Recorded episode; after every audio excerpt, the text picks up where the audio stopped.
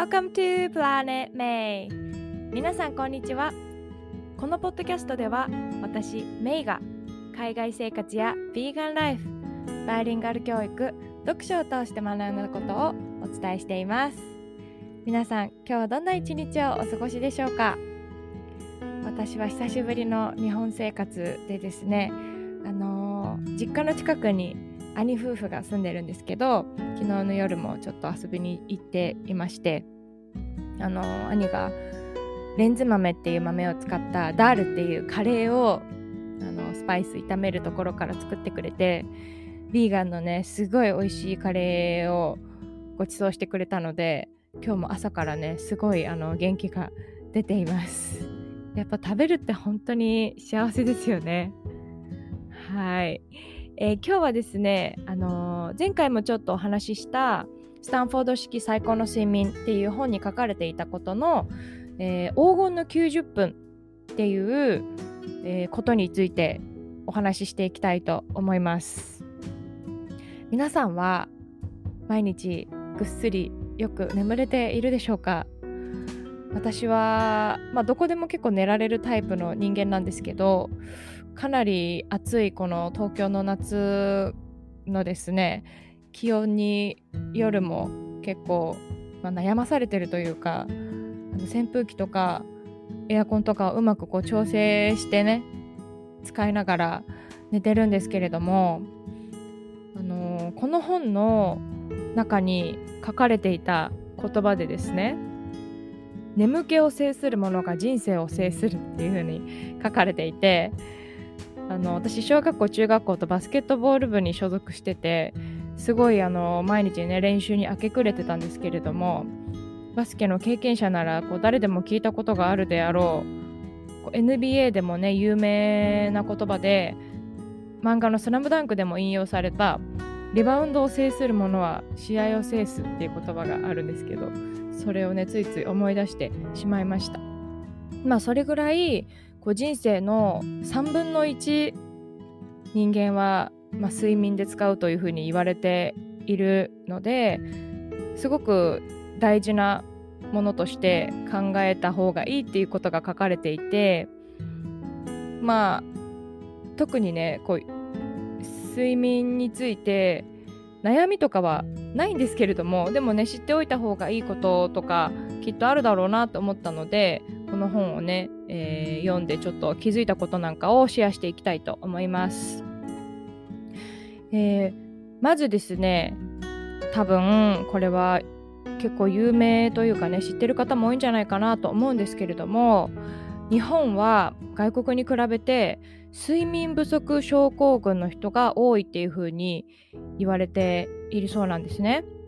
で、まあ、あるデータによると例えばフランスの平均睡眠時間は8.7時間アメリカの平均睡眠時間は7.5時間。一方で日本の平均睡眠時間は6.5時間っていうふうに言われていてまあ大体7時間ぐらい寝るのがまあ7.5時間ぐらい寝るのがいいとかっていうふうに言われている中で睡眠不足6時間未満っていう人が日本にはね結構多くて平均睡眠時間も6.5時間だそうです。皆さんは何時間くらい寝ていらっしゃいますでしょうか？で、まあ、この本の中でですね黄金の90分っていう言葉が何回も何回も何回も出てくるんですけれども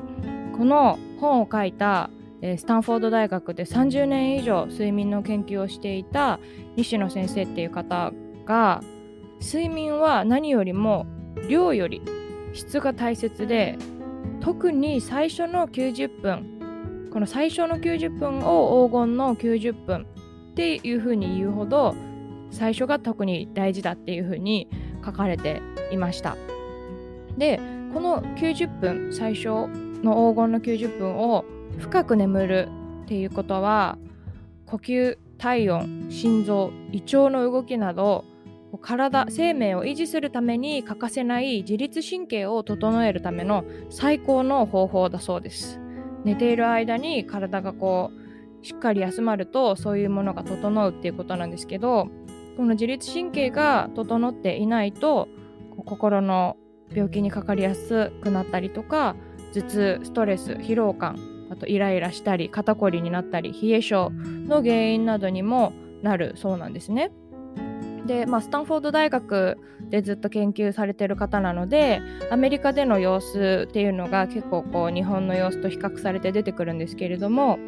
アメリカではビジネスパーソンとか、まあ、会社のリーダーその上層部の人たちほど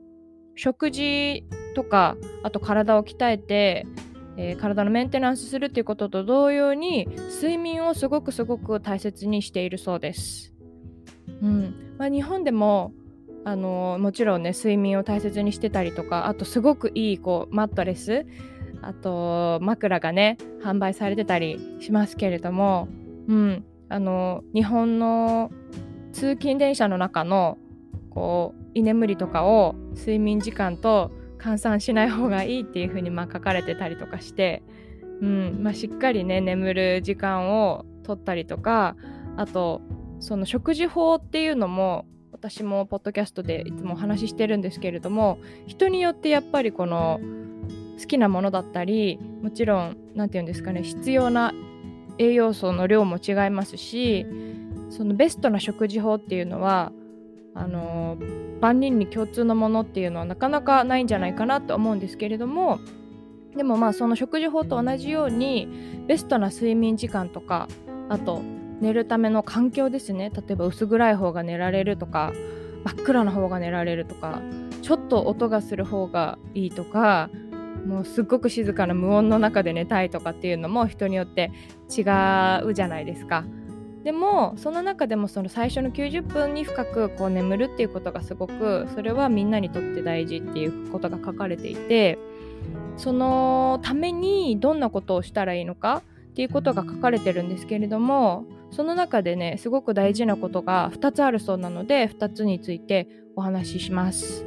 えー、1つ目はとにかくそのうまく深く眠っていくために体温を調節することが大事なんだそうなんですね。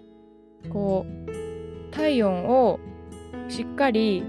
あの体の中の体温が下がっていくように眠る90分前にお風呂に入ったり、まあ、シャワーに入ったりっていう入浴を済ませておくとそこから体がクールダウンされるタイミングで90分後ぐらいからこう体の中の体温も下がっていってスムーズに眠りに入ることができるそうです。うん、なんかその温度のこととか体温のこと。まああの眠くなったら結構子供とかあの手がねあったかくなったりするじゃないですか。それってその手の表面から体の中のこう熱を逃がしてるそうなんですね。もう寝る準備をするために。体の体温中の体温をね下げるためにそういう風に自然となっているそうです。すごいですよね人間のその力というか。うん。であとですね他にももう一つすごく大事なその体温のこと以外にも書かれていたんですけれどもこれは室温ですね。室温のコンディションもすごく整えておいた方がいいっていうことです。まあ当たり前なんですけどねさっき私も最初に言ったようにやっぱり室温が高すぎたりするとすごく寝苦しいじゃないですか。あと必要以上に汗かいちゃったりとかあの湿度がね高すぎると逆に汗をかきにくくなって手足からのあの熱放熱が妨げ熱が出るのが妨げられて眠りがね阻害されちゃったりとかするそうなんですね。なので、えー、まあ、眠りに入る前にしっかりこう部屋の中の体温も部屋の中の温度も整えることがすごく大事だそうです。うん、なんかまあ体のこととあと環境のことを整えるっていうのがねすごくあの納得したんですけれどもあともう一つ書かれてたことで睡眠と食事の関係も書かれてたんですけどいい睡眠をするためには日常で起きてる時間の行動ももちろんこう一つの生活のつながりなので大事っていうふうに書かれていて特に日常生活の中でよく噛むこと咀嚼することがとても大切って書かれていてびっくりしたんですけれども確かにこう眠気覚ましにガムを噛んだりとかあと朝起きて朝食を食べると頭がシャキッとしたような感じがしたりっていう経験がねある方も多いんじゃないかなと思うんですけれどもそれは咀嚼することでこう昼と夜のメリハリがしっかりできて日中活動的になる分夜はよく眠れる。でその咀嚼よく噛むことを大事にすることで記憶力も高まったりとかもちろん肥満も防げたりとかそういうねメリットもたくさんあるよっていうふうに書かれていました、うん、なんか食事と睡眠ってそんなにつながりがないと思ってたので私はこうやってね、あのー、きちんと朝食あと夕食もね食べるっていうことがすごく大事って書かれていてそういうのって本当に全てつながってるんだなっていうふうに感じました。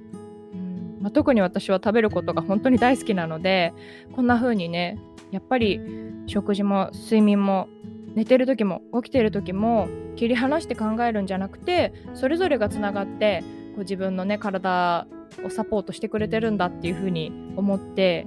なんか一つ一つがねすごくこう人生というか命にとって大事なピースなんだなっていうことを改めてこの本を読んで感じました。はい、もしねあのもっと細かいこといろいろなんかデータとかも載ってるので気になる方はこの本を読んでみてほしいなと思います。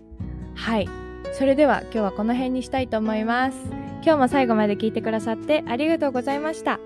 また次回の配信でお会いしましょう See you next time!